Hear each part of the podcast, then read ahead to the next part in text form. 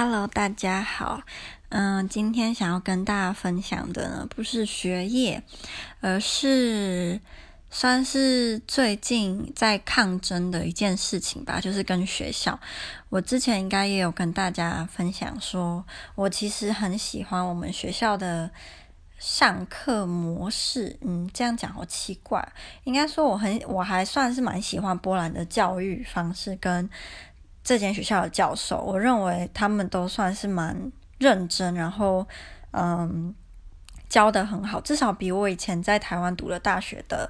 教授们好，非常非常的多，所以我很喜欢这边的上呃上课内容跟老师。但是呢，我非常非常非常讨厌这间学校对待国际学生的方式，尤其是像我跟我室友这一种。Full-time student，因为还有另外一种是 exchange student 或者是 Erasmus。那学校对于 exchange student 或 Erasmus student 大致上都蛮好的，至少比我对于我们这种 full-time student 好非常的多。那我最近在抗争什么呢？就是我之前有略提过的学费的事情，就是不知道为什么今年从今年就是二零一八，然后斜线二零一九学年开始的。的人，他们的学费是一千五百欧元。那就算是跟我读一模一样的系哦，可是他是大一，因为我现在大二嘛。那他只要是今年入学的话，他就是缴一千五百欧元一年。我缴的是一年两千五百欧元，我比他们整整多一千欧元。可是上的内容、上的课的地方、老师全部都一样，我就觉得说。我多缴一千欧元好像很不合理，所以我就有写一个 request letter，就是一个很正式的 request 给我们的副校长。因为我刚刚室友突然进来，所以被打断，然后我就忘记我刚刚讲到哪里。因为我们今天煮了麻辣火锅，还有那个海鲜的，所以就是很好吃。好，那不是我重点，忘记我刚刚讲到哪里，应该是我提到。啊，对，学费的部分，那我就写了那个申请，嗯，那个中文要怎么讲呢？申请书给我们的副校长，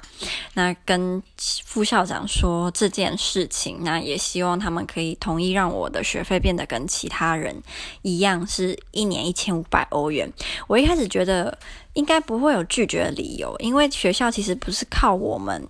这些国际学生的钱来营运学学校，他们是靠整个学校一开始就是开学的时候的学生人数去跟教育部申请经费，所以我们外国学生的钱其实算是他们的额外的收入，这样，所以我觉得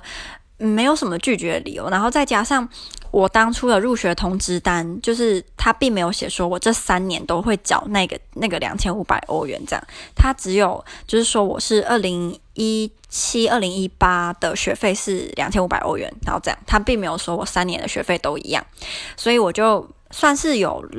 七成的把握就写了那封信。那我写那封信大概快一个月了，我昨天收到了回回信，就是是实体的信，不是电子邮件。结果呢，被拒绝了。其实我那时候被拒绝的时候，看到那封信啊，还蛮难过的。我难过的原因是，我之前我忘记有没有跟大家讲，就是我弟弟成绩蛮好，虽然他在台东，可是他是就是台东高中，呃，算是最好那个班，然后他还有。就是全校前十名，所以每每个学期都有两万块的奖学金吧。那我那时候就是知道之后，还有知道就是我爸知道这件事情，他非常非常非常的开心。所以我就觉得我在这边，就算我成绩再怎么好，我也不能申请奖学金。所以我想说，如果能够申请到这个减少一千欧元的学费，他我爸爸应该也会可以，就是减少很多负担。然后在某个方面，他应该也会蛮开心的。所以我一直很。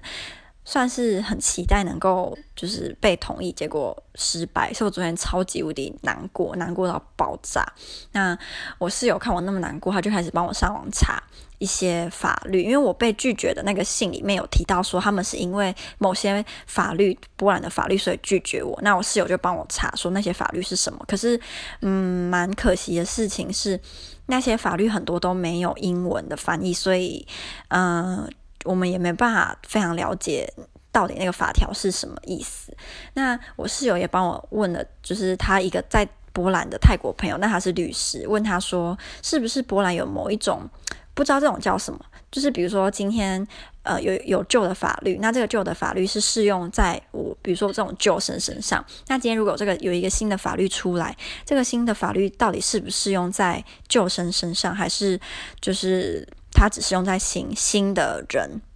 然后那个泰国的律师，就是他在波兰很久，他就说，基本上在波兰只要有新的法律，那个新的法律会，呃，就是适用在所有的学生身上，就不会说只适用在新生，然后旧生就没有这样。所以照理来讲，他们应该要知道这件事情才对，可他们却是用法条来，就是说我不行。所以我就写了电子邮件给驻波兰的台湾教育组，他们真的，嗯，我觉得很积极的在帮忙，但是。我不确定他们今天有没有帮我，我就先跟大家讲。就我昨天跟教育组说这件事情之后，他们就问我更详细的事情。他们就说他们去看了波兰文的那个法律，因为从今年开始，波兰的高等教育法有一个新的法法律就对了。那这个法律就是让我们的学费有些学校降价，有些有些学校变贵。那我们学校是属于降降价的这一方。教育组说，这个法律目前来看是适用于所有的学生，就是没有说哦，旧生就是用旧的法律，那新生用新的，就是那个法律是适用于所有的学生。所以我今天又跑去我我们学校的教务处去问他们学费，而且他们就说学校有一个公告，就说这个法律是不适用于旧生，只用于新生。但是我目前没有发现这个公告。然后第二个就是他们说我入学的时候应该有签某一种文件，那这个文件就可能有提到学费这件事，但是我对这件事情 完。全没有印象，所以我今天又跑去国我们学校的国际处问说，我当初到底有没有签任何的入学的同意书之类的，就他可能会有一些条款，然后那个老师说没有，我并没有签署任何的文件，所以我现在能够做的有两件事情，一个是去找我们我们系的系主任，因为教授老师跟我讲，副校长的很多决定是就是取决于我们系的系主任，就如果今天我是英语系，那他们就是取决于。英语系系主任的决定。那如果见我是，比如说假设我是呃人文科学系，好，他们就会去问人文科学系系主任的意见。所以我下礼拜一就要跟我们学校的英语系的系主任见面，那就是希望能够说服他，让我减少一千欧元的学费。如果他能够同意的话，我的下一步就会轻松很多。我下一步是我可以在收到那那个正式信函的十四天内，跟我们学校的校长再次申请，就是他们重新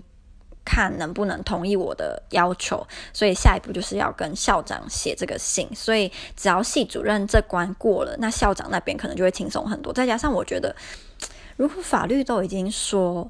说的这么明白，是所有的学生都适用，然后他们居然没有人知道，我就觉得还蛮扯的。然后我跟我室友也打算要在这个礼拜的时候，我们打算要把学校对于我们这些国际学生的恶行恶状